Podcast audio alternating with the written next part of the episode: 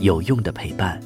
十里铺人民广播电台，您身边最贴心的温暖励志伙伴。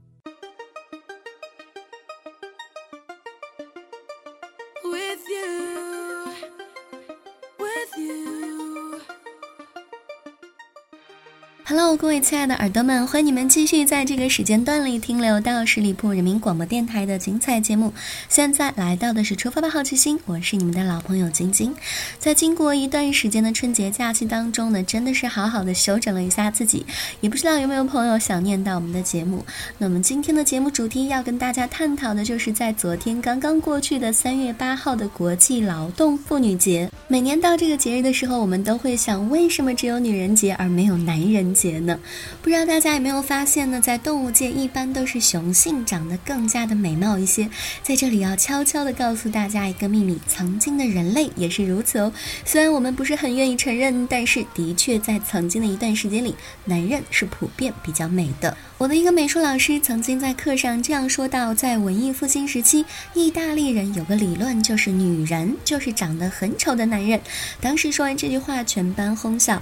但从当时的艺术作品当当中确实可以看出，那个时期的男人的确有一点精致漂亮。比如大卫的雕像，即使是在现在看来，也算是标准男神一枚。而维纳斯虽然贵为真女神，但是溜肩驼背小肚腩，怎么看都有一点月半。那么好端端的男人是怎么开始忽然就变丑了呢？也许不应该这么说，应该说女人是怎么忽然间开始变美了的呢？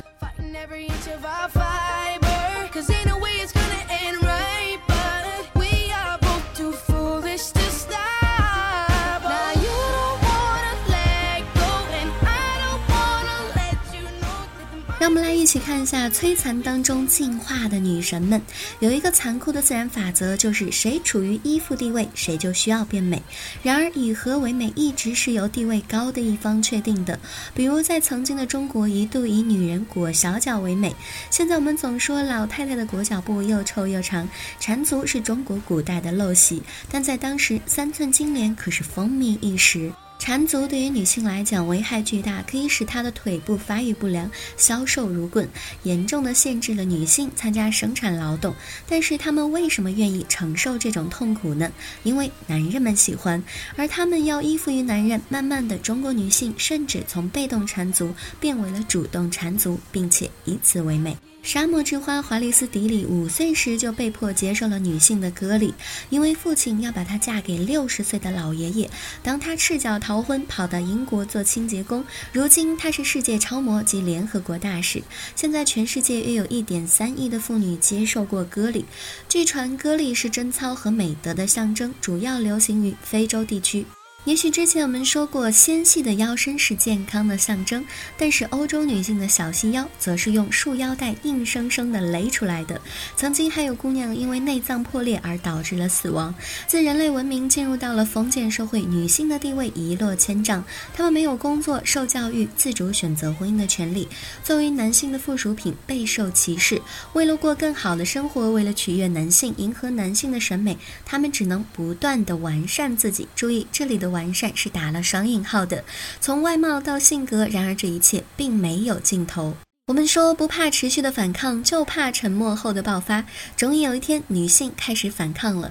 传说，在一九零八年三月八日，自由女神像脚下的纽约市劳动妇女们举行了一次盛大的示威游行。虽然游行被警察用棍棒驱散，但是他们成功的引起了海外社会主义妇女的注意。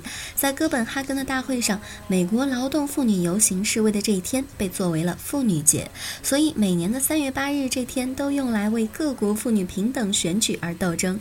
这是广大学者所认同的观点，也是我们对妇女节起源的。普遍认知，而女性运动的发起者是克拉拉·蔡特金。克里斯蒂娜 ·K· 吉尔马丁则认为，将国际妇女节庆祝日期定在每年的三月八日的人是列宁，因为在长达十多年的时间里，欧洲和美国庆祝国际妇女节的日期各不相同。直到一九二二年，列宁宣布，为了纪念推动布尔什维克革命的女工示威游行，将每年的三月八日定为了国际妇女节。另外，还有一些学者认为，由于缺乏权权威的历史文献，关于国际妇女节起源之谜至今没有解开。历史学家泰马卡普兰仔细考察了这些未解之谜，认为国际妇女节在一九零七年是为了纪念纽约职工一八五七年反对低工资、十二小时工作和增加劳动强度的抗议斗争，但其他学者并没有找到能够支持这一观点的证据。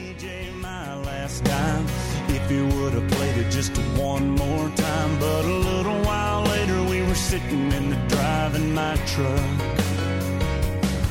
Before I walked her to the door, I was scanning like a 自一九零九年美国开始举行妇女运动之日起，女性意识的觉醒传到了欧洲，奥地利、丹麦、德国和瑞士陆续加入到女性维权的阵营。